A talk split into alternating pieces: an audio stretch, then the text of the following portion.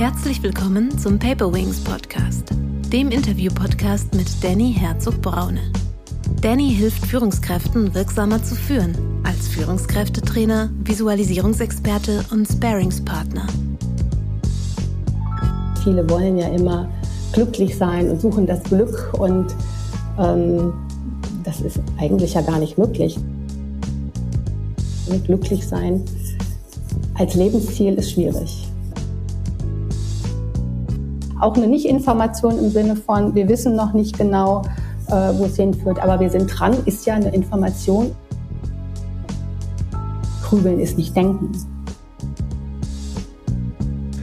Herzlich willkommen, liebe Zuhörerinnen und Zuhörer, zu einer neuen Paperwings Podcast-Folge. Heute geht es um das Thema, wie verlasse ich den Teufelskreis des Grübelns? Als Expertin zu diesem Thema habe ich die Autorin Dr. Silke Franzen eingeladen. Dr. Silke Franzen ist Psychotherapeutin und Beraterin zu den Themen Krisenmanagement und Stressbewältigung. Zuvor hatte sie bei der deutschen Lufthansa AG das sogenannte Special Assistance Team zum Krisenmanagement aufgebaut. Sie hat über 2000 freiwillige Laienhelfende geschult und war bei zahlreichen Kriseneinsätzen zur Unterstützung der Überlebenden, der Angehörigen und der Supervision der Ersthelfenden vor Ort. Heute möchte ich unter anderem über ihr neues Buch Happy Hour, wie wir gesund und gestärkt persönliche Krisen durchstehen, besprechen, welches frisch im Campus Verlag erschienen ist. Glück in der Krise? Auf einmal ist nichts mehr wie vorher. Ob Trennung, Jobverlust oder Krankheit. In einer Krise wissen wir oft nicht, wie es weitergehen soll. Silke Franzen kennt diese Reaktion gut. Sie betreut seit Jahrzehnten Betroffene traumatischer Ereignisse weltweit war bei 9-11 und nach dem German Wings Absturz 2015 im Einsatz. Mit ihrem Buch begleitet sie die Lesenden auf den drei Etappen einer Krise. Sie hilft ihnen zunächst, die eigenen Reaktionen zu verstehen und unterstützt sie dann, zehn Fähigkeiten zu lernen, die eine aktive Bewältigung ermöglichen. Wie gelingt es etwa, das Grübeln abzustellen und sich auch in der Krise glückliche Stunden zu schaffen? In der letzten Etappe gibt sie Impulse dafür, zielgerichtet ein neues Leben aufzubauen und stabil aus der Krise hervorzugehen. Ich freue mich sehr, dass sie heute da ist. Herzlich willkommen, liebe Dr. Silke Franzen. Ja, vielen Dank für die Einladung. Ich freue mich auch sehr. Silke, wärst du bitte so lieb, ich habe ein, zwei Worte schon zu dir gesagt, aber würdest du dich bitte selbst vorstellen mit deinen eigenen Worten und uns sagen, wie du der Mensch wurdest, der du heute bist? Ja, ich habe äh, Psychologie studiert, weil ich immer an ganz vielen unterschiedlichen Themen und ähm, Bereichen interessiert war und wusste, dass man mit einem Psychologiestudium hinterher auch in ganz verschiedenen Bereichen arbeiten kann. Ähm, ich dachte erst daran, Medizin zu studieren, aber dann spezialisiert man sich ja, wird dann Ohrenarzt und hat den ganzen Tag mit Ohren zu tun. Und bei Psychologie ist das äh, viel vielseitiger und das habe ich auch im Laufe meines Berufslebens immer gemacht. Ich habe am Fachbereich Rechtswissenschaften angefangen, mich mit Psychologie der Glaubwürdigkeitsaussage beschäftigt, also untersucht, ähm, was Zeugenaussagen verfälscht und was ähm, sie dann auch wieder verbessern kann. Dann habe ich mal was ganz anderes gemacht, in der Kinder- und Jugendpsychiatrie gearbeitet weil ich dachte, als Psychologin sollte man auch mal in dem Bereich arbeiten, was auch sehr viel Spaß gemacht hat. Und dann habe ich ähm, 20 Jahre lang bei der Deutschen Lufthansa gearbeitet, wo ich dann auch ganz viele unterschiedliche Aufgaben hatte, wie zum Beispiel in der Personalauswahl, im Training. Und dann habe ich, wie du eben gesagt hast, schon äh, berichtet hast, das sogenannte Special Assistant Team aufgebaut. Und ja, jetzt ähm, arbeite ich als psychologische Psychotherapeutin und als Trainerin und Beraterin für ganz unterschiedliche Firmen. Ähm, was treibt dich an und was motiviert dich in deinen Themen? Mir macht unheimlich Spaß, ähm, immer verschiedene Aufgaben zu machen. Also was ich nicht so gut kann, ist äh, Routine zu haben, jeden Tag das Gleiche zu haben. Und mich treibt an, immer wieder was Neues auszuprobieren und ja, neue Aufgaben zu machen, die, die Sinn machen, die ähm, ja auch Spaß machen. Dein äh, neues, sehr lesenswertes Buch Happy Hour, ähm, wie wir gesund und gestärkt persönliche Krisen durchstehen, ist im Campus Verlag frisch erschienen. Wie ist es zu dem Titel gekommen und ja, wie bist du auf den, auf, auf die Buchidee gekommen? Ja, ich habe immer mal wieder, haben mich Seminarteilnehmer oder aber auch Patientinnen gefragt, ähm, ob ich Buchtipps habe und einige haben gesagt, Mensch, ähm, haben Sie vielleicht selber mal ein Buch geschrieben oder haben das vor? Weil ja, wenn das Buch so spannend wird, wie Sie so die Seminare machen, dann würde ich das lesen. Und ja, das ist mir immer so im Kopf rumgespukt. Und ähm, ja, als dann Corona kam, dachte ich, ja, jetzt habe ich doch Zeit. Jetzt fallen viele Seminare aus ähm, viele Termine. Das wird bestimmt länger dauern, habe ich gedacht und habe dann ein Konzept äh, geschrieben und an den Campus Verlag geschickt. Und ja, ich wollte schon immer mal was schreiben, dann was so zum Thema hat, ähm, wie kann ich mit schwierigen Situationen umgehen, aber auch und da ist auch ein Teil des Buches drin, ähm, wie kann ich auch anderen helfen, die in einer schwierigen Situation sind, weil viele dann sehr, sehr unsicher sind, sich nicht trauen und mir Betroffene auch immer wieder berichten, dass sich dann auch nahe Freunde zurückziehen, wenn sie hören, dass was ja Schlimmes passiert ist und gar nicht so richtig wissen, wie sie reagieren sollen. Und ja, das war mir immer ein Anliegen und zu dem Buchtitel bin ich gekommen, weil ich auch immer wieder erlebe, dass Menschen in schwierigen Situationen ähm, sich sagen, ich darf gar nicht glücklich sein, solange ich in dieser Krise, solange ich in dieser schwierigen Situation stecke. Und mhm. ähm, ich erlebe immer wieder Menschen, die dann plötzlich doch mal ganz kurz glücklich waren, sich über irgendwas gefreut haben und dann völlig unglücklich sind über ihr kurzes Glück und dann vor mir sitzen und sagen, was bin ich denn für ein Mensch, dass ich jetzt glücklich war. Meine Frau ist jetzt äh, vor zwei Wochen verstorben und ich habe ein Glücksgefühl gehabt. Und dann kommt neben dem, was sie erlebt haben, immer noch die Sorge hinzu, ähm, ja, dass irgendwas mit ihnen nicht in Ordnung ist. Und ich finde, gerade in der Krise sollte man sich Glücksmomente erlauben, um auch mal ein bisschen durchatmen zu können und auch mal den Blickwinkel zu ändern. Und ja, deshalb habe ich gedacht, passt der Buchtitel doch ganz gut. Jetzt sind wir nämlich schon bei zwei Begrifflichkeiten. Dein Buchtitel heißt selber Happy Hour, also das englische Wort Happy, und wir haben die Begriffe Glück und Zufriedenheit. Wie würdest du Happy übersetzen und was ist der Unterschied zwischen Glück und Zufriedenheit? Naja, Glück, das sind eher kleine Momente, ne? so Glücksmomente, die ja relativ kurz andauern ähm, Happy Hour, da können viele kleine Glücksmomente vielleicht auch mal zu einer Stunde werden, aber es muss ja auch nicht eine Stunde am Stück sein, sondern immer mal wieder, ne, dass ich mir kleine Momente des Glücks äh, selber erlaube. Und ja, Zufriedenheit ist eher das ja langfristige. Man kann ja nicht immer glücklich sein. Also viele wollen mhm. ja immer glücklich sein und suchen das Glück und ähm, das ist eigentlich ja gar nicht möglich, ne? weil das viel mit Hormonen und so weiter zu tun hat. Man kann ja nicht über Stunden Glückshormone aufrechterhalten oder sein ganzes Leben. Und ich finde viel wichtiger, zufrieden zu sein, also Frieden mit sich und der Welt und mit den anderen ähm, zu haben. Und es gibt eher dann auch so ein ja, warmes Gefühl. Nur mhm. glücklich sein als Lebensziel ist schwierig.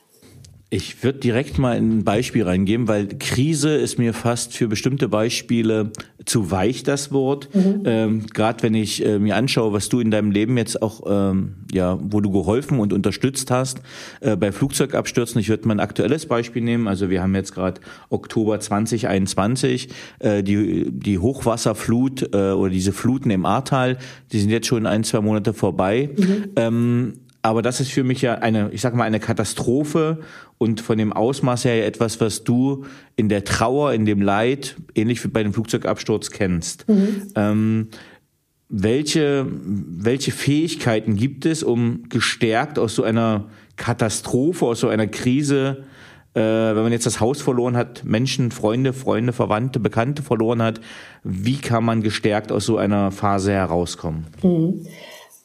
Das erste ist mal sowas, was Psychologen radikale Akzeptanz nennen. Ne, ich muss erstmal ja akzeptieren, dass das geschehen ist und dass ich das, was ich vielleicht auch verloren habe, in der Form nicht wiederbekomme. Mhm. Das geht natürlich nicht sofort. Ne? Das geht nicht am ersten, zweiten, dritten Tag, sondern das braucht unheimlich viel Zeit.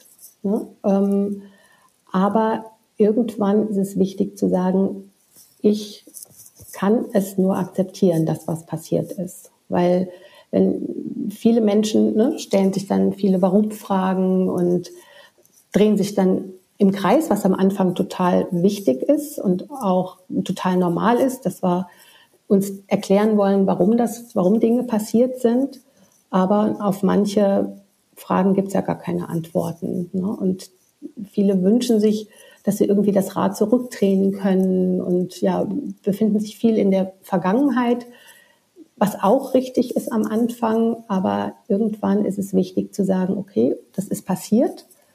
Und erst wenn ich das radikal akzeptiere, ein bisschen akzeptieren geht nicht, kann ich ja auch weitergehen.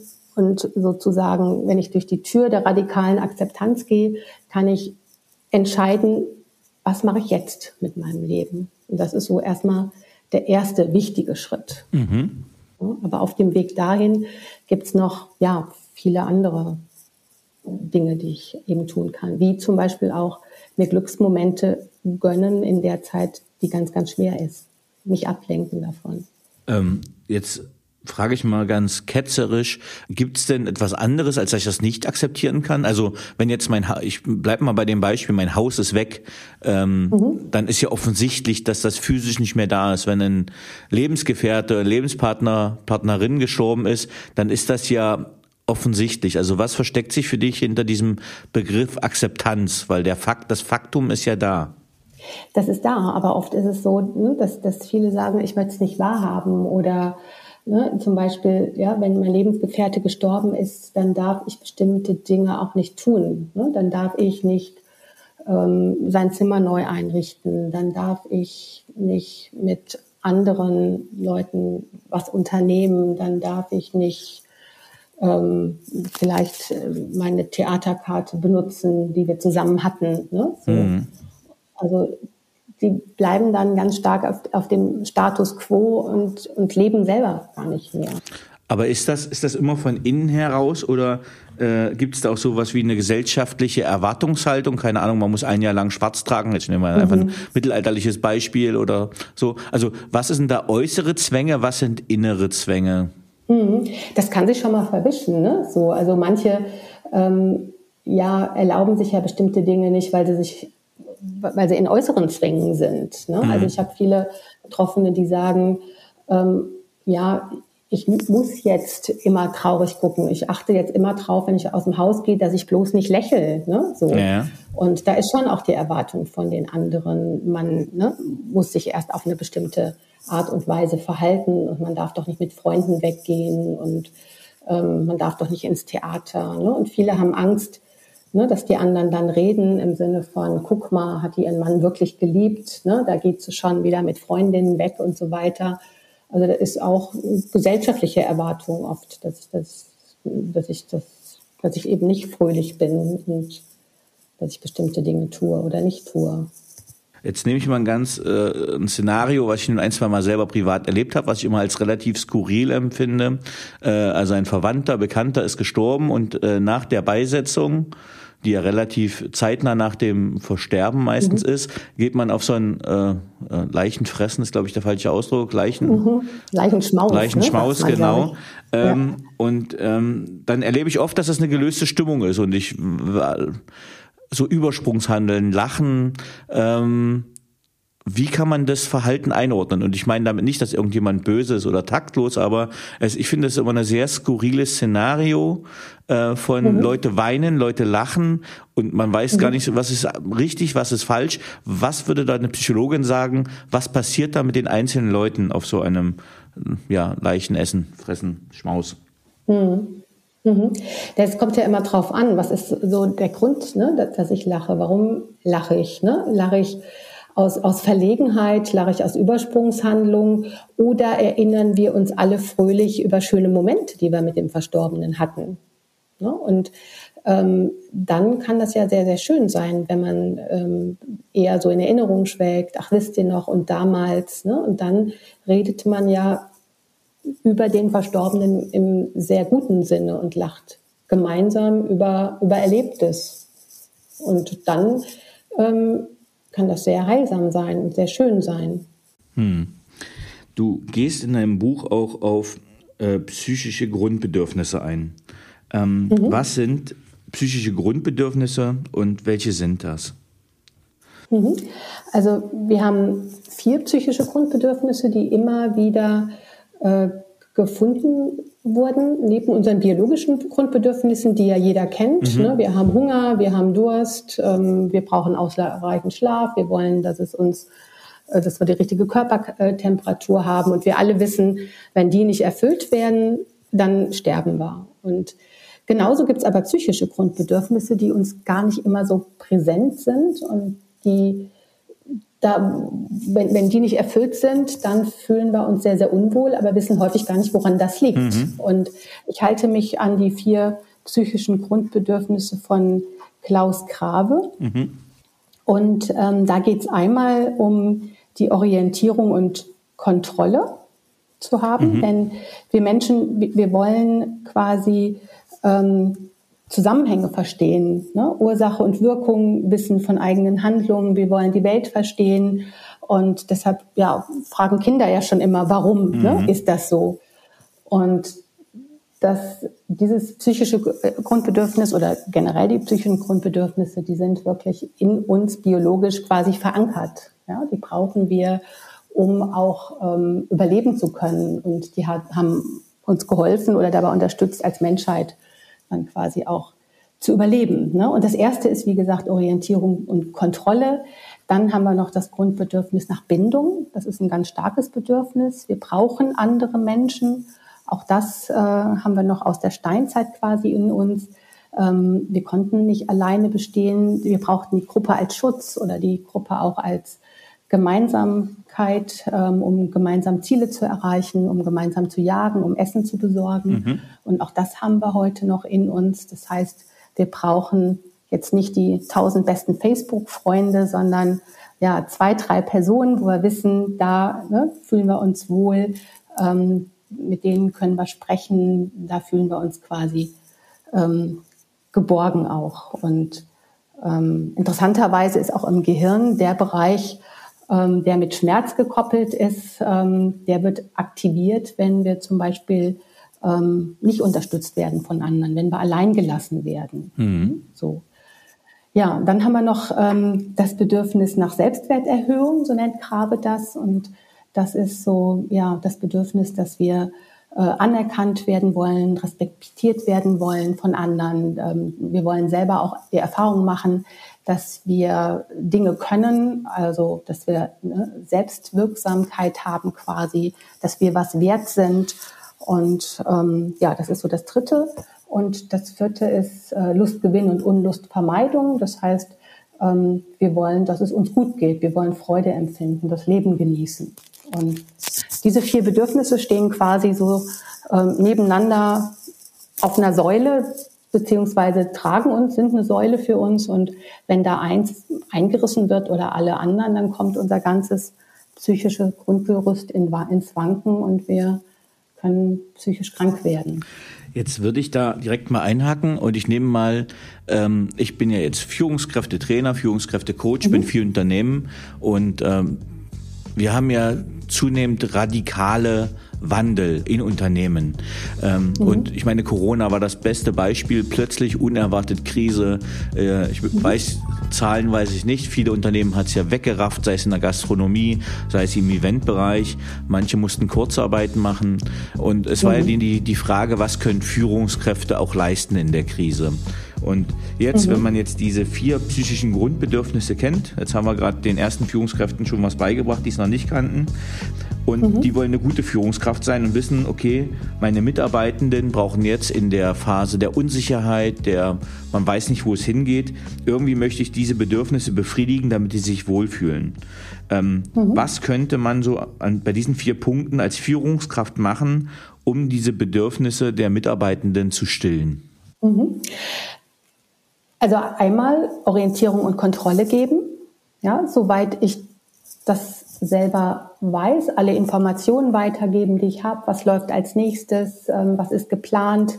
Ähm, auch eine Information ist, wenn ich gar nicht selber weiß, was genau geplant ist. Mhm. Ne? So ja, nach dem Motto, wir sind gerade noch dabei zu gucken, wie machen wir das mit dem im Homeoffice, mit dem Büro, wie ist die Verteilung, ne? dass die Mitarbeitenden immer wissen, ja, da passiert was, unsere Führungskräfte machen sich Gedanken, die geben uns Informationen. Ja? Und mhm. auch eine Nicht-Information im Sinne von, wir wissen noch nicht genau, äh, wo es hinführt, aber wir sind dran, ist ja eine Information und gibt auch Kontrolle, dass ich weiß, aha, die haben sich nicht weggeduckt, sondern ne, da passiert was. Ja? Und ähm, wichtig ist dabei immer auch äh, ne, in Kommunikation bleiben, damit die Mitarbeitenden wirklich so eine, so eine Orientierung haben.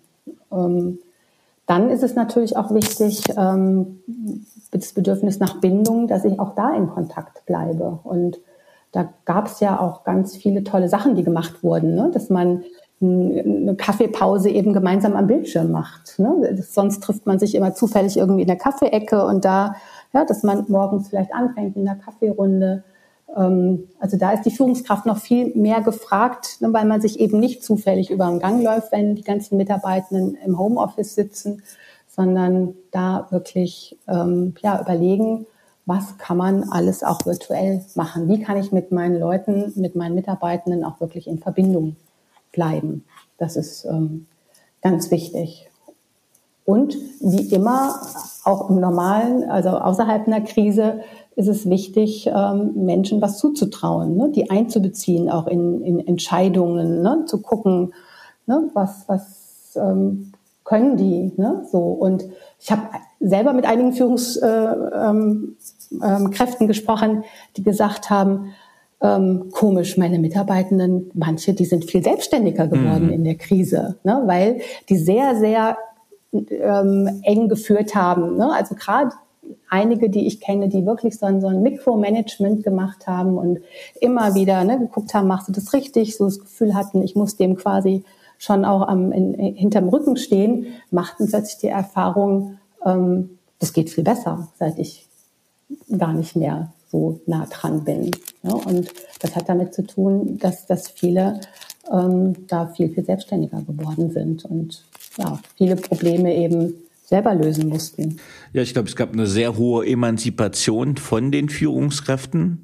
Ähm, mhm. Dieses Command and Control äh, hat nicht mehr funktioniert und wäre, wenn, auch übergriffig. Man hatte ja diese Beispiele, dass die gesagt haben, okay, mach die Webcam an, ich möchte dich acht Stunden vor dem Rechner sitzen sehen. Genau. Im Extrembeispiel. Ähm, aber dass äh, ja die Leute halt intrinsisch motiviert ja doch weiterarbeiten. Und mhm. eigentlich äh, hat es ja sogar dafür zugeführt, wie die Statistiken zeigen, dass die Leute ja mehr gearbeitet haben, weil Arbeitswege ja. weggefallen sind, Pausen weggefallen sind, die man ja jetzt selbst gesteuert machen muss. Ähm, genau. Äh, ja, Selbstkontrolle war eigentlich viel mehr dann da ne? Genau, genau. Und, und merken auch, ne, ich kann viel mehr, als man mir vielleicht zugetraut hat. Ne? Wir haben viele so eine Selbstwirksamkeitserfahrung gemacht, ne, die, die ganz, ganz wichtig ist. Ich kann selber Dinge. Ist ja so ähnlich wie, wie Kinder, ne, denen ich nicht zutraue, wenn ich immer ne, neben dem Klettergerüst stehe und sage, Achtung, Achtung, vielleicht fällst du gleich, ne? Mhm. dann traut sich das Kind auch nicht zu und fällt. Ne? Und ähm, wenn ich dann auch als Eltern einen Schritt zurückgehe und sage, komm, du machst das schon, ich traue dir das zu, du kommst da auch alleine hoch, ähm, dann klappt's.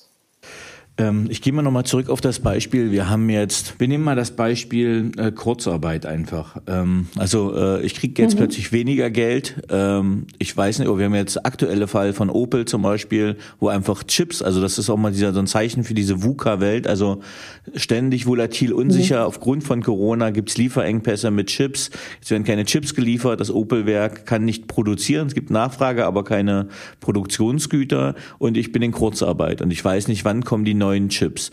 Und jetzt fängt es ja bei mir mhm. an, im Kopf zu rattern als Arbeiter. Ich komme in so einen Grübelkreislauf. Mhm. Ähm, mhm. Und ich weiß nicht, äh, wer das alles kennt. Ich kenne sowas auch. Und dann sitzt man eine mhm, Woche ja. äh, wie in einer Höhle, selbst wenn Menschen um einen rum sind. Äh, man nimmt sie gar nicht wahr, weil der Kopf rotiert, rotiert, aber man läuft also wie in einem Karussell, wie in einem Kreis. Schwanz mhm. beißt Hund. Also man jagt seinem eigenen Schwänzchen hinterher und kommt eigentlich gar nicht aus diesem Gedankenkreislauf raus. Ähm, mhm. Wie kann ich dem, wie kann ich dem entkommen? Mhm.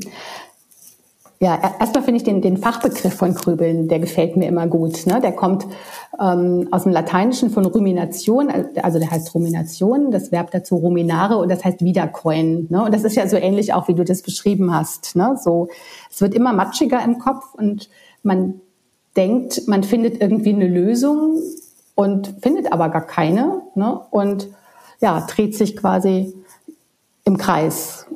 Und ja, dann kommt noch dazu, dass man merkt, ich komme da gar nicht raus. Ne? Und dann hat man ein zweites Problem, weil man dann denkt, ich muss nur noch mal genauer drüber nachdenken und ähm, vielleicht mich mehr anstrengen, ne? zu überlegen, warum ist das so oder wie auch immer. Und merke aber, je mehr ich mich anstrenge, umso weniger klappt's. Und eigentlich will ich mit meinem Denken ja Kontrolle haben, weil ich ja mhm. wissen will, ja, wie ist die Situation zu handeln. Merke aber, ich werde immer hilfloser und irgendwann machen die Gedanken, was sie wollen. Und dann bin ich, ich nenne das ganz gerne so, im Krübelkabinett gefangen. Mhm. Ne? So, weil ich einerseits denke, ja, das ist doch sinnvoll, was ich tue, andererseits aber merke, das führt zu nichts und es ist irgendwie ja doch gar nicht sinnvoll. Und dann überlegen viele, liegt's an mir? Bin ich nicht in der Lage, mit Problemen umzugehen? Und ähm, da ist es erstmal wichtig, sich klar zu machen, Grübeln ist nicht Denken. Was ist der Unterschied? Genau, das ist immer ganz gut. Man, man, man, man nennt das so Zwei-Minuten-Regel, sich selber nochmal bei dem, was so im Kopf passiert, zu beobachten und dann zu überlegen, komme ich zu irgendeiner Lösung mit der Art, was sich so in meinem Kopf bewegt? Geht es mir danach besser? Und wenn man das nicht mit vollem Herzen mit Ja beantworten kann, diese beiden Fragen, dann grübelt man sehr wahrscheinlich. Mhm. Und bei Grübeln ist es eben so, dass man ganz viel Warum fragt, ne? So und ja, sich sich irgendwie mit der Vergangenheit beschäftigt oder sich Sorgen um die Zukunft macht. Also streng genommen muss man zwischen Grübeln und sich Sorgen unterscheiden. Sich Sorgen ist immer, was was ist denn wenn, ne? So in die in, in die Zukunft bezogen. Und Denken ist eher lösungsorientiert. Also beim Grübeln drehe ich mich die ganze Zeit um ein Problem und beim Denken ähm, gucke ich eher, stelle ich mir die Frage, was kann ich denn tun? Das ist dann eher ähm, das Suchen von der Lösung und hat impliziert Handlung. Weil beim Grübeln bewegt sich quasi nur mein Kopf hin und her, aber ich mich selber gar nicht. Ne? Ich sitze da und denke und denke oder grübel und grübel und ne, bewege mich dabei nicht. Und beim Denken versuche ich Lösungen zu finden. Und da ist so die Frage, kann ich was tun? Kann ich die Situation beeinflussen?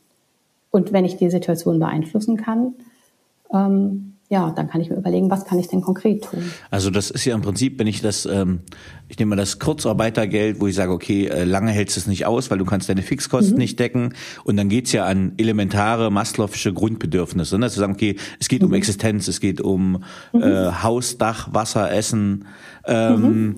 Und wenn ich jetzt immer frage, äh, ja, wann geht's denn weiter, wann geht's denn weiter, äh, die Frage kann ja keiner beantworten, weil man es ja auch nicht in der genau. Hand hat.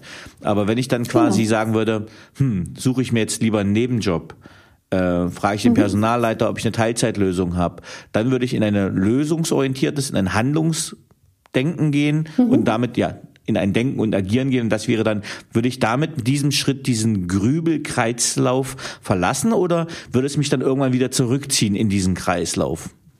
Na, hoffentlich dann nicht, wenn ich richtig gedacht habe. Ne? So, denn äh, beim Handeln zeige ich dann wirklich Aktivität. Da kann ich überlegen. Ne? Also was liegt denn in meiner Hand? Ne? Also dass ich die Kurzarbeit, die kann ich ja und da kann ich noch so viel drüber nachdenken, die wird sich nicht ändern. Ne? So und ich weiß auch nicht, wann sie aufhört, ne? wann wir wieder normal arbeiten, weil das liegt ja auch nicht in meiner Hand. Und dann ist es wichtig zu sagen, okay, was kann ich tun? Kann ich irgendwelche Kosten reduzieren, die ich habe? Kann ich äh, vielleicht in der Zeit, äh, wo ich Kurzarbeit habe, einen anderen Job annehmen? Ähm, kann ich irgendwie was anderes machen, womit ich Geld verdiene, was ich schon immer gerne machen wollte? Ähm, jetzt habe ich ja die Zeit und ja, oder ne, kann ich die Oma fragen, ob sie mir was leiht oder, oder, oder. Ne? Und dann finde ich eine Lösung und hoffentlich dann eine Lösung, die mir hilft und dann muss ich auch gar nicht mehr grübeln. Ja, und da gibt's ja auch viele Beispiele. Ne? Ich kenne viele Menschen, die dann gesagt haben, super, ja, ich hatte schon immer eine Idee, und jetzt habe ich Zeit und das mache ich. Und ne, ich kenne jemand, der hat so ein kleines, so einen kleinen Imbiss aufgemacht und äh, ist da richtig drin aufgegangen und der war richtig traurig, als die Kurzarbeit dann aufhörte, ne, weil er gesagt hat, Mensch, eigentlich habe ich mein zweites Standbein gefunden und ich überlege, ob das wirklich mein, mein erstes Standbein wird, beispielsweise. Ne? Mhm. Also es kann ja auch durchaus positiv sein. Wenn wir jetzt mal die Perspektive verlassen, jetzt haben wir gesagt, okay, wie kann ich selber ins Handeln kommen? Aber jetzt kriege ich mit, äh, es trifft meinen Kollegen, es trifft meine Freundin, meine Schwester, meinen Bruder XY mhm. und ich möchte gerne helfen und ich sehe, okay, dem geht's gerade nicht gut, der zieht sich zurück, ähm, mhm. der ist niedergeschlagen, äh, der ist in Kurzarbeitergeld, sein Selbstwertgefühl ist vermutlich auch gesenkt, weil irgendwie wird er sich das selbst zuschreiben, obwohl das ja gar nichts mit ihm zu tun hat. Wie mhm. kann jetzt ein, ein externe Person helfen oder ein naher Bekannter, also nicht extern, sondern jemand, dem man nicht selber ist? Ja, erstmal wichtig, dass ich, dass ich den Mut habe, hinzugehen, ne? weil viele ja, sagen dann, ich weiß gar nicht, was ich sagen soll und soll ich ihn nicht lieber alleine lassen und ist jetzt der richtige Zeitpunkt und vielleicht will er nicht. Ne? Und da ist es wichtig, einfach hinzugehen und einfach da zu sein und ähm, ja, zuzuhören auch und zu gucken, was bewegt den. Und wenn sich jemand Schuldgefühle macht, ne, ist es wichtig zu versuchen, ihn da rauszuholen und ja auch da gucken, was gibt es für Lösungen. Ne? Ähm, kann der ähm, kann, kann ich ihm helfen, äh, mit Geld unterstützen? Kann ich äh, ihm dabei helfen, ähm, vielleicht Bewerbungen zu schreiben, wenn er vielleicht dann doch was anderes machen möchte? Ähm, kann ich ihm dabei helfen, vielleicht auch therapeutische Unterstützung zu finden, wenn er sich wirklich so viel Schuldgefühle macht, dass ich selber da auch überfordert mit bin? Und auch da wieder ist es wichtig zu gucken, ja, was, was gibt's für Lösungen? Was fällt uns ein? Und wo können wir uns auch Hilfe holen, wenn ich selber überfordert bin als Helfender? Weil das ist ja auch eine Lösung und eine Hilfe. Ähm, Silke, du hast in deinem Buch ähm, noch eine vierte Fähigkeit beschrieben, und zwar den Umgang mit Emotionen in der Krise. Und das mhm. fand ich ganz spannend, dass es, äh, du hast in deinem Buch sechs Emotionen aufgeführt. Ähm, mhm. Und das fand ich spannend. Kannst du ein bisschen was zu diesen Emotionen sagen, wann diese entstehen? Denn ich kenne es, man ist einfach oft überfordert. Also man könnte heulen, man heult, mhm. man weiß aber gar nicht warum, weil man ähm, gar nicht weiß, was das für Gefühle sind. Also ich habe mal gelernt, äh, you name it to tame it, also man muss seine Gefühle aussprechen, ähm, um mhm. sie zügeln zu können aber äh, oftmals weiß man ja noch gar nicht, welche Gefühle das eigentlich alles sind. Ähm, vielleicht kannst du uns noch ein bisschen was zu erzählen, also welche Funktionen haben unsere Emotionen und was passiert in so einer Krise? Mhm. Genau, also es ist, also Emotionen sind ja sozusagen ähm, ja, Wegweiser dafür, wie es uns eigentlich geht. Mhm. Ne? Und die sollen uns letztendlich ja zum Handeln quasi animieren. Und da werden auch biologisch vom ne, und vom Gehirn unterschiedlichste Stoffe ausgeschüttet, damit wir in die eine oder andere Richtung auch handeln können. Ne? Und deshalb ist es wichtig, Emotionen nicht wegzudrücken, was, was viele machen. Gerade ja, wir hier ne, beschäftigen uns ungern mit, mit Emotionen ne? und Viele haben unheimliche Probleme auch zu benennen, was ist es denn jetzt eigentlich und verwechseln Denken mit, mit Fühlen. Ne? Ich denke, ich bin traurig, ja, das ist, ist das ein Gedanke oder ein Gefühl? Ne? So. Und deshalb ist es wichtig, auch da genau hinzugucken und zu lernen, was will mir die Emotion eigentlich sagen. Denn ähm, Emotion besteht eben ne, durch eine Bewertung und hat eben, wie gesagt, eine Funktion, wir sollen was tun. Bei Angst zum Beispiel ähm, sagt uns, dass wir eben quasi wegrennen sollen. Mhm. Ne? Und da werden wir auch von der Amygdala sozusagen, das ist ja unser Bedrohungssystem im Gehirn, äh, werden wir dazu auch fit gemacht, dass wir ganz schnell rennen können, was wir heute aber nicht mehr machen, sondern merken nur, unser Herz schlägt und ähm, wir wollen eigentlich wegrennen, aber ähm, tun das ja in vielen Situationen gar nicht. Ne? Also ähm, Angst hat sozusagen die, die Funktion, dass wir gewarnt werden sollen, wir sollen weggehen, damit wir ähm, ja, geschützt werden. Und die ganzen Emotionen haben wir ja auch noch so ähm, seit der Steinzeit äh, in uns und genauso funktionieren auch die Bereiche im Gehirn noch wie eben früher.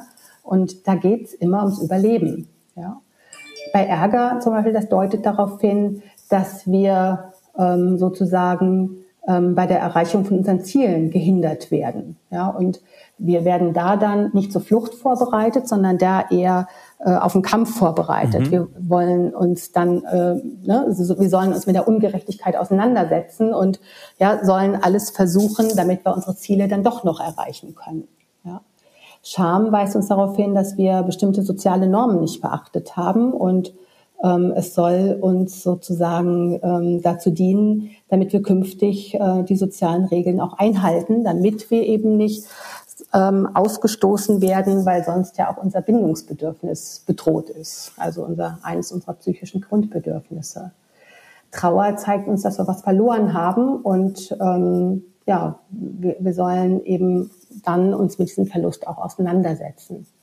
Die ganzen Emotionen zeigen sich ja auch von außen. Das heißt, wenn man Angst hat, sieht man anders aus, als wenn man traurig ist, als wenn man Ärger hat.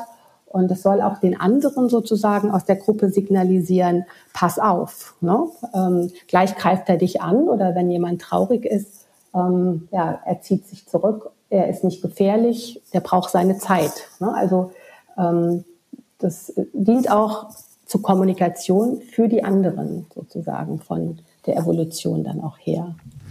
Hm. Du hast noch einen Punkt, das finde ich ähm, auch sehr spannend. Und zwar geht es um Schuld. Mhm. Und ähm, wenn ich mir jetzt unterschiedliche Faktoren angucke, ich nehme mal wieder das Ahrtal-Beispiel, mhm. dann hat es da 200 Häuser weggefegt mhm. und eins steht noch da. Mhm. Ähm, und diese Person hat bis auf seine Nachbarn nichts verloren. Mhm. Ne? Also ganz böse, außer die Infrastruktur ringsrum, mhm. kein Menschen verloren, nichts vom Haus. Mhm. Aber trotzdem ist dieser Mensch traumatisiert mhm. und fühlt sich schuldig. Mhm. Ähm, wie erlebst du das in den Fällen, die du schon erlebt hast? Ähm, wie geht's? Also keine Ahnung, Flugzeugabsturz.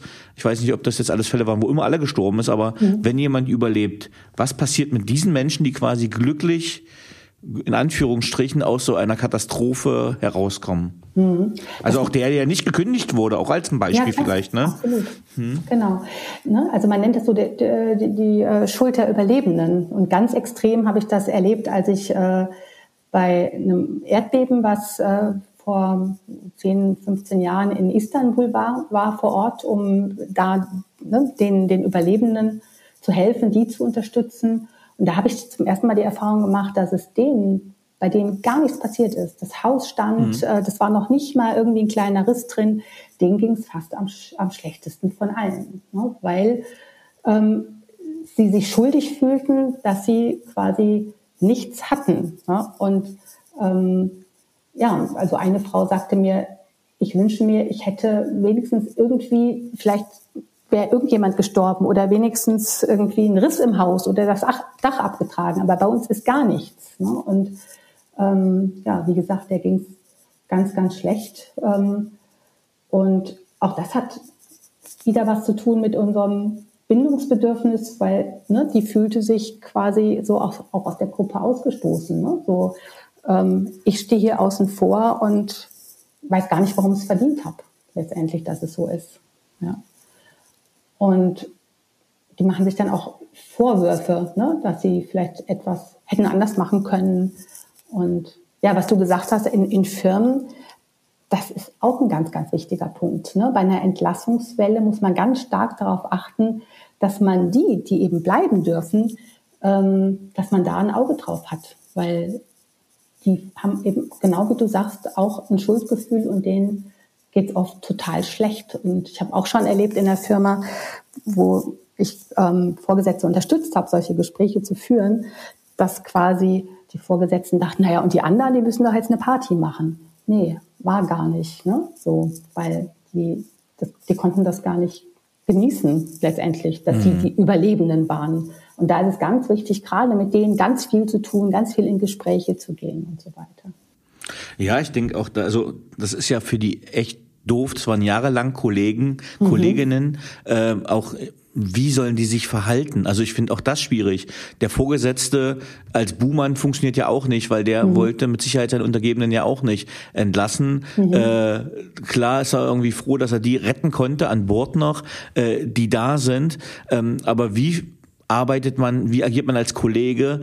Sollte man die anderen dann, ich sage mal, die Entlassenen anrufen oder empfehlen die das dann als Scham oder als, also du hast nämlich hier so in deinem Buch noch diese neunte Fähigkeit, helfen und sich helfen lassen. Mhm. Ähm, und ähm, ich stelle mir das vor, dass das viel mit Scham auf beiden Seiten zu tun hat. Wie, wie kann man das hinkriegen? Mhm.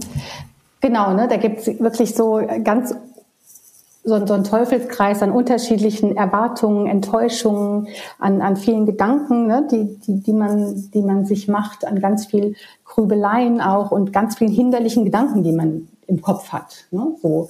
Und viele, die helfen wollen, wissen gar nicht richtig, ja, was, was mache ich denn? Weil das, das hat man nicht gelernt. Ne? Wir lernen viele Dinge, aber das lernen die meisten gar nicht. Und ähm, da ist ganz viel Angst auch da, Angst vielleicht das Falsche zu sagen, Angst ähm, den, richtig, den falschen Zeitpunkt zu erwischen ähm, und ja, auch vielleicht so die Erwartung, ich muss irgendwas sagen und dann muss es dem anderen besser gehen. Ne? Also da sind von dem, der eventuell helfen will oder sich mit dem Gedanken trägt zu helfen, auch äh, so Barrieren im Kopf im Sinne von, ich muss das dem mit einem Satz, muss ich alles wieder gut machen. Ne? So, oder wenn ich was sage, muss der wenigstens mal kurz lachen. Und das sind ja Erwartungen, die viel zu hoch aufgehängt sind. Ne? Und ähm, da ist es wichtig, äh, selber zu sagen, ich kann dem das Leid nicht nehmen. Ich kann nicht ähm, ja, das, das wieder gut machen oder das ungeschehen machen. Es gibt nicht den einen Zaubersatz, den ich sagen kann, wo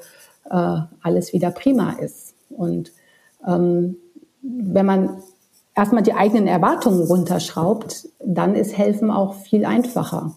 Und dann hängt es natürlich davon ab, wie nah man dem anderen gestanden hat. Ja, und ähm, da kann man ganz unterschiedliche Dinge, Dinge tun. Also wenn es ein Kollege war, mit dem man täglich zusammen ähm, gearbeitet hat und mit dem man sich vielleicht auch in der Freizeit getroffen hat, ist es wichtig, ne, hinzugehen und zu sagen, Mensch, lass uns doch mal wieder, lass uns was machen. Ne? So. Mhm. Weil viele Betroffene sagen, plötzlich hat sich keiner mehr gemeldet. Ich dachte, ich wäre befreundet mit dem einen oder anderen Kollegen. Ja, und jetzt bin ich ausgestoßen und keiner lädt mich mehr ein. Ne? Und ähm, dann sind sie quasi ja doppelt gestraft. Die haben die Erfahrung gemacht, dass ihnen gekündigt wurde und dann haben sie noch viel mehr ihr soziales Netzwerk verloren. Ne? Und da ist es wichtig zu sagen, ähm, als Helfender, ich kann das nicht wieder gut machen, aber ich kann da mhm. sein. Und das ist total mhm. wichtig. Weil ähm, wenn man nicht da ist, ne, dann spricht man auch so von sekundärer Traumatisierung. Also das, was die erlebt haben, ist schlimm. Und dann ist man nochmal traumatisiert durch das, was man durch seine Umgebung erfährt, beziehungsweise nicht erfährt. Ja, und ähm, da gibt es auch ganz, ganz viele Untersuchungen, dass mangelnde soziale Unterstützung letztendlich das ganze Leiden noch viel mehr verstärkt und es dem anderen noch schlechter geht als ohnehin schon. Hm. Du hast jetzt viele solche Sachen erlebt ähm, und begleitet. Äh, klar ist es mit Sicherheit irgendwo immer eine individuelle Geschichte, aber gibt es so Durchschnittswerte oder Zeiträume, wo man sagt, ähm, in es dauert XY bis XY ein Zeitraum, um so eine Krise zu durchlaufen, also oder man sagt, ich mache mal einen Spaß. Wir hatten jetzt, wir haben gerade eine Teambildungsphase und es lief gerade alles ganz gut und wir sind alles gerade sehr geschulte Leute und wir haben gesagt, okay, Obacht Leute, die Storming-Phase kommt noch, ne? Mhm. Also jetzt haben wir gerade Spaß, aber die Storming-Phase kommt schon. Und mhm. dann habe ich so, ich sage mal so ein, zwei Tourette-Zweizeiler reingeworfen in den Chat, äh, um die Storming-Phase kurz einzuleiten ähm, und um die zu überspringen. Aber man kann sie ja nicht überspringen. Diese Phasen kommt genau. ja. Ähm, und jetzt auch in so eine Krise gesprochen ähm, gibt es so beispielhafte Verläufe, wo man sagt, okay, äh, dein Lebenspartner ist gestorben bei einem Flugzeugabsturz. Äh, in der Regel von A bis Z hast du die radikale Akzeptanz, dann passiert das, weil ähm, man muss ja Phasen durchlaufen und mhm. ja, wie, wie lang können solche Phasen sein? Mhm. Ja, das ist ganz unterschiedlich. Ich meine, du hast gerade das Trauerjahr angesprochen. Das ist ja schon ja, also man muss jetzt nicht ein ganzes Jahr trauern und zu Hause sitzen in schwarzen Klamotten, ne? So, aber ähm, wenn wenn jemand äh, verstorben ist, ähm, kann das schon mal, also muss ich ja ein Jahr lang quasi ohne den Menschen ähm, durchleben und mache ja immer wieder die Erfahrung, ne? letztes Jahr Ostern war noch da. Ne? Es gibt ja dann im Jahr immer so bestimmte Tage, eigener Geburtstag, der Geburtstag des Verstorbenen, Ostern, letzten Sommerferien und so weiter, ne? wo man immer wieder dran erinnert wird. Ne? Und da macht, also das, das kann dann schon mal auch ein Jahr immer mal wieder wehtun. Ja? Ähm, es gibt ähm, so im, im ICD-10, das ist der International Classification of Diseases, wo unsere ganzen ähm, Krankheiten ja drin stehen. Ne? Da wird genau definiert von der Weltgesundheitsorganisation, wann ist eine Grippe eine Grippe, wann ist es ein Infekt. Und genauso stehen da die ganzen psychischen Krankheiten. Da ähm, ist, wenn ich mich jetzt nicht irre, ähm, heißt es, dass nach, nach ähm, sechs Monaten, äh, wenn es einem da nicht wieder gut geht, ist eine Trauer pathologisch. Mhm. Und das weiß ich nicht, ob ich das gut finde, das so klar zu definieren. Okay, Silke, äh, vielen Dank nochmal für die Ausführungen. Wenn wir das jetzt zusammenfassen würden, ähm, wie kann ich es schaffen, äh, gesund und gestärkt durch eine Krise zu kommen und da wieder rauszukommen? Mhm. Ähm, ja, durch Anwendung der ähm, zehn Fähigkeiten und zwar erstmal überhaupt zu akzeptieren, ja, was genau passiert ist. Es ist wichtig, so auf seine Gedanken zu achten. Also oft haben wir ja so hinderliche Gedanken im Kopf, so kleine Parasiten, die uns das Leben schwer machen. Ähm, ja, darauf achten, ne, dass ich nicht, nicht äh, grübel oder auch schnell wieder rauskomme, ähm, dass ich mir erlaube, auch wirklich Glücksmomente zu haben, äh, beispielsweise. Und ja, die vielen anderen Dinge, die man ja auch, auch in dem Buch nachlesen kann. Ja, also auch Humor durchaus darf man während einer Krise haben, während einer schwierigen Situation. Wem würdest du das Buch empfehlen? Ich ähm, habe das beschrieben eigentlich für Menschen, die in der, in der Krise sind, in ganz unterschiedlichen Krisen. Also wir haben ja auch über Flugzeugabstürze, Erdbeben, äh, ne, solche Katastrophen gesprochen, aber eher auch für Menschen, die in kleineren Krisen sind. Mhm. Und Krisen sind ja sehr persönlich. Das kann ne, eine Scheidung sein, eine Arbeitslosigkeit, die Kurzarbeit, ähm, die Entlassung, ähm, ne, dass meine Frau mich verlassen hat, eine eigene schwere Krankheit. Ähm, also in, in solchen Situationen. Aber ich habe jetzt in letzter Zeit ganz viel Rückmeldungen mhm. auch bekommen von Menschen, die gesagt haben, ich habe das Buch gelesen, obwohl ich nicht in der Krise bin. Und das hat mir trotzdem geholfen. Und die haben gesagt, eigentlich müsste der Untertitel heißen, wie wir ähm, gesund und gestärkt nicht nur persönliche Krisen durchstehen, ne? also nicht nur dazu ähm, äh, fügen, weil die gesagt haben, also das hilft mir auch, um überhaupt gesund und gestärkt zu bleiben oder noch gesünder und gestärkter zu werden. Also auch diejenigen. Genau, also das wäre vielleicht auch an die Zuhörerinnen und Zuhörer vielleicht meine Empfehlung, einfach dieses Buch, also nicht, wenn ich in Kurzarbeit gerade gekommen bin oder ein ähnliches Szenario, sondern wo ich es sehr hilfreich finde, ist, wenn man einfach sich seiner eigenen Resilienz bewusst sein möchte und äh, gleich vorbereitet zu sein. Ich sage mal ein bisschen mhm bisschen plump, aber ich meine schon so wie so eine Checkliste, was erwartet mich denn, wenn was Schlimmes passiert. Und wenn ich das schon mal gelesen habe, das Buch, weiß ich, was ist okay, was passiert. Also was ich vorhin gesagt habe, dieses Beispiel mit den Emotionen, was passiert eigentlich in meinem Körper, was, was passiert mit, meinem, mit meinen Gedanken und wie kann ich dann rauskommen. Und wenn mhm. ich in der Phase selbst bin, ist es, glaube ich, schwierig, dann zu dem Buch zu greifen. Aber wenn ich weiß, ich habe es im Regal stehen und ich ziehe es jetzt mal raus, weil ich habe doch da was gelesen, ich glaube, dann ist das einfach auch wirklich eine gute Hilfe, das zu haben. Und ähm, das Anliegen, was dir ja auch wichtig ist, da finde ich das auch sehr hilfreich, mhm. einfach, auch wenn man anderen Menschen helfen will, um einzuordnen, wie es dem vielleicht gerade geht, weil ich mich so strukturiert nicht reinversetzen kann. Und da finde ich das einfach eine super Hilfe, das Buch. Mhm, ja. Genau, und Feueralarm probiere ich ja auch, ne? mache ich ja auch, wenn ich nicht gerade, wenn es nicht gerade brennt, ne? so, sondern ne, mach so eine Feueralarmübung. Ja, ja, genau. Mhm. Äh, wenn der, wenn der, wenn der Feuerwehrmann das erste Mal zum äh, Wasserschlauch greifen muss, wenn das Feuer an ist, äh, dann wird er nicht gut geschult und gut trainiert sein. Aber genau. wenn er weiß, wo der Schlauch sitzt, wo der Wasserhahn ist und was er beim Feuer tun muss, ne, dann kann man die Krise leichter und besser bekämpfen und den Krisenherd und mhm, genau. wenn es brenzlig wird. Genau, richtig, ja. Mhm. Silke, jetzt hätte ich noch ein paar persönliche Fragen an dich. Ja, gerne. Und zwar, auf welchen beruflichen Fehler oder Erfahrung hättest du gerne verzichtet? Eigentlich auf keinen. Und ähm, ich habe leider so, eine selektives, so ein selektives Gedächtnis, was Fehler angeht. Ich vergesse die immer ganz schnell, weil ich finde immer, Fehler müssen gemacht werden. Wichtig ist nur, dass man, dass man daraus lernt quasi. Ne? Und mhm. ähm, es ist auch wichtig, finde ich, immer so das Beste draus zu machen. Ne? Und ähm, ja, ich habe mal so ein ganz langweiliges Praktikum gemacht. Äh, das ist aber schon ganz lange her und dachte, das wird total spannend. Und nach zwei Tagen dachte ich, ich bin hier schon mein halbes Leben, weil das so langweilig war. Und ja, ich habe hinterher gedacht, ähm, da weiß ich wenigstens, wo ich mich hinterher nicht bewerben muss. Wie gut, dass ich das Praktikum gemacht hätte, hab, sonst hätte ich mich da hinterher beworben, hätte die Stelle vielleicht gekriegt und wäre kreuzunglücklich gewesen. Hm. Und auch im Praktikum, das, die Zeit habe ich genutzt, um ganz viel die hatten ganz viele Test, psychologische Tests und ich kenne mich in den komischsten psychologischen Testverfahren aus, weil ich das alles gelesen habe von hinten bis vorne vor lauter Verzweiflung in diesem Praktikum. Und sofern hatte das ja was Gutes. Und das finde ich immer wichtig, ne? so daran zu gehen und zu sagen, ja, was, was kann ich daraus mitnehmen? Und dann ist es ja kein Fehler, sondern eine Lernerfahrung. Das Ausschlussverfahren. Genau. Auf welche berufliche Leistung bist du besonders stolz? Ähm, auf, auf, die, auf ähm, den Aufbau des Special Assistance Team, weil wir da bei Lufthansa wirklich so die ersten waren in Deutschland, die da so ein großes Team aufgebaut haben und ähm, sozusagen bei Null angefangen haben und selber gucken mussten, wie machen wir das denn eigentlich? Was brauchen Betroffene? Und da habe ich mich mit vielen Betroffenen unterhalten, um da auch so ein Konzept zu entwickeln und gefragt, was hättet ihr euch denn damals gewünscht bei diesem und jenem Unglück?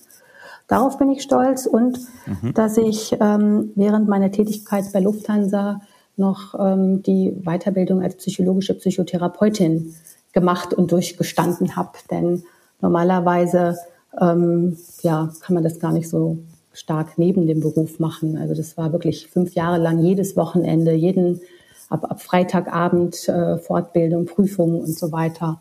Und ja, da bin ich auch stolz, dass ich das durchgehalten habe.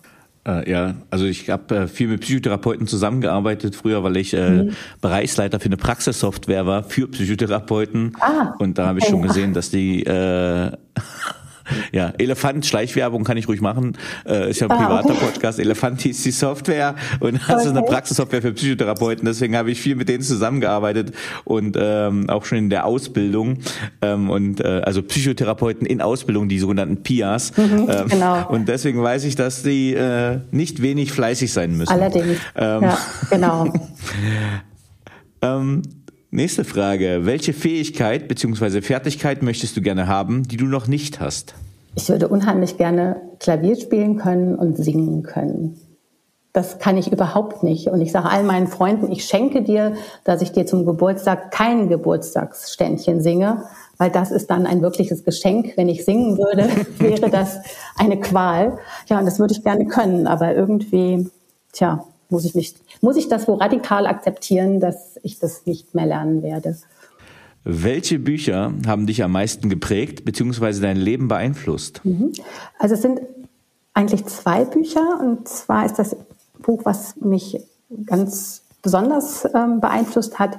Ähm, das heißt Und im Fenster der Himmel von Johanna Reis. Mhm. Und zwar geht es da um, um ein Mädchen, das ist eine Autobiografie, die zusammen mit ihrer Schwester versteckt war während des Holocaust in einer kleinen Kammer. Und also das hat mich wahnsinnig beeindruckt. Vor allen Dingen durfte ich die Johanna Reis dann hinterher persönlich kennenlernen, weil ich ähm, als Jugendliche zweimal Mitglied im sogenannten Buxtehuder Bullen war. Mhm. Buxtehuder Bullen ist, ähm, war damals der, und ist er glaube ich jetzt noch, der höchst dotierte deutsche Jugendbuchpreis hatte aber äh, als Besonderheit, dass Jugendliche in der Jury sitzen. Ja, also elf Jugendliche, elf Erwachsene. Mhm. Und ähm, da haben wir in dem Jahr als Jugendliche ganz, ganz viele Bücher gelesen, durften dann sagen, welches wir am besten finden und durften dann hinterher zur Wahl anreisen und dann nochmal zur Preisverleihung anreisen. Und als ich ähm, dabei war, war auch Johanna Reis da und das war natürlich ganz toll, mit der über dieses Buch sprechen zu können. Also die hatte ein paar Jahre vorher ähm, gewonnen, aber war dann trotzdem noch mal da und ja, also das hat mich total beeindruckt und ähm, ja, deshalb habe ich auch durch dieses Buch viele andere Bücher immer über Holocaust gelesen, die mich wirklich sehr beeindruckt haben. Und was mich auch beeindruckt hat, ist äh, Momo von Michael Ende. Das kennt ja jeder, aber ähm, ich finde, das Buch enthält noch so viel Wahres und so viele tolle Denkanstöße, die absolut noch in die heutige Zeit passen. Und also ich empfehle jeden, jedem das Buch als Erwachsener nochmal zu lesen. Das ist witzig, weil wir haben das äh, tatsächlich dieses Wochenende auf einem Bücherflohmarkt für unsere beiden Töchter gekauft. Ach super, super. Mitlesen, das ist ganz toll. Also ne, da geht es wirklich auch um Zeit und um Achtsamkeit und um Zuhören. Also Wahnsinn, das ist wirklich heute noch hochaktuell, finde ich. Wer waren die drei Menschen, die den größten Einfluss auf deine berufliche Entwicklung hatten? Ähm, ja, beruflich waren es immer verschiedene. Zum Beispiel war es, war es meine Doktormutter natürlich ganz stark, ähm, die eine tolle Frau war und kurz nach meiner Promotion, Irmela Florin, leider gestorben ist. Äh, mein Vater hat mich beeinflusst, der ist nämlich auch Psychologe. Deshalb wollte ich eigentlich nie Psychologie studieren, weil ich dachte, es ist doch langweilig, das zu machen, was der Vater macht. Aber irgendwann dachte ich, naja, aber das Fach ist so spannend, es wäre ja blöd, das nur nicht zu studieren, weil es langweilig ist, was der Vater macht. Und mein Vater hat ja auch noch Mathe, Physik und Chemie studiert. Da dachte ich, naja, okay, das. Noch langweiliger. genau. Dann mache ich dann Psychologie. das wäre Horror gewesen. genau. Ganz schlimm. Ja, der, ne, aber wer mich so am meisten so fürs Leben beeinflusst hat, war doch meine Großmutter, die immer positiv war, immer gut drauf war, die auch mit 90 noch an allem total interessiert war, immer gesagt hat, guck mal, hier habe ich das gelesen und das ist ja toll. Und ähm, die hat an ihrem 90. Geburtstag gefeiert mit ihren Freundinnen und eine Stimmung gemacht. Ich war vorher bei einem 30-jährigen Geburtstag, also einem Geburtstag mhm. von einem 30-jährigen, und da war Trauerstimmung und bei der war Party. Und ne, cool. die war immer, ja, hat aus allen schwierigen Situationen das Beste gemacht. Und es war eine ganz tolle Frau, immer lebenslustig, mein großes Vorbild. Sehr schön. Was möchtest du am Ende deines Lebens von dir sagen können, erreicht zu haben? Mm, ja, da gehen wir doch wieder zum Anfang zurück. Und zwar möchte ich sagen, dass ich so zum größten Teil meines Lebens zumindest zufrieden war, Zufriedenheit hatte, äh, mit dem einen oder anderen Glücksmoment, Glückssekunde vielleicht und mit den Menschen auch viel Zeit verbracht habe, die mir wichtig sind. Und ja, dass mein Sohn auch so ein toller Junge ist, wie er, wie er ist und so weitermacht. Hast du ein Lebensmotto? Und wenn ja, wie lautet es? Ja, ich finde den Satz gut, der auch in einem Kapitel von meinem Buch steht. Den habe ich im Tagebuch von Astrid Lindgren gelesen und der heißt, etwas habe ich jedenfalls gelernt. Wenn man glücklich sein will, muss es aus dem eigenen Innern kommen und nicht von einem anderen Menschen. Und das finde ich unheimlich wichtig und finde ich toll und ganz wahr. Ich finde auch Glück hängt ne, von der eigenen Einstellung und ja, auch einen großen Teil von mir selber ab. Ein großartiger Satz. Danach kann nichts mehr kommen. Liebe Silke Franzen, vielen, vielen lieben Dank, dass du unsere Zuhörerinnen mit auf eine Reise genommen hast, ähm, wie wir gesund und gestärkt durch persönliche Krisen kommen. Vielen Dank, dass du Gast im Paperwings Podcast warst. Ja, ich danke dir sehr ähm, für die Einladung. Es hat mir sehr viel Spaß gemacht mit dir. Tschüss. Dann tschüss.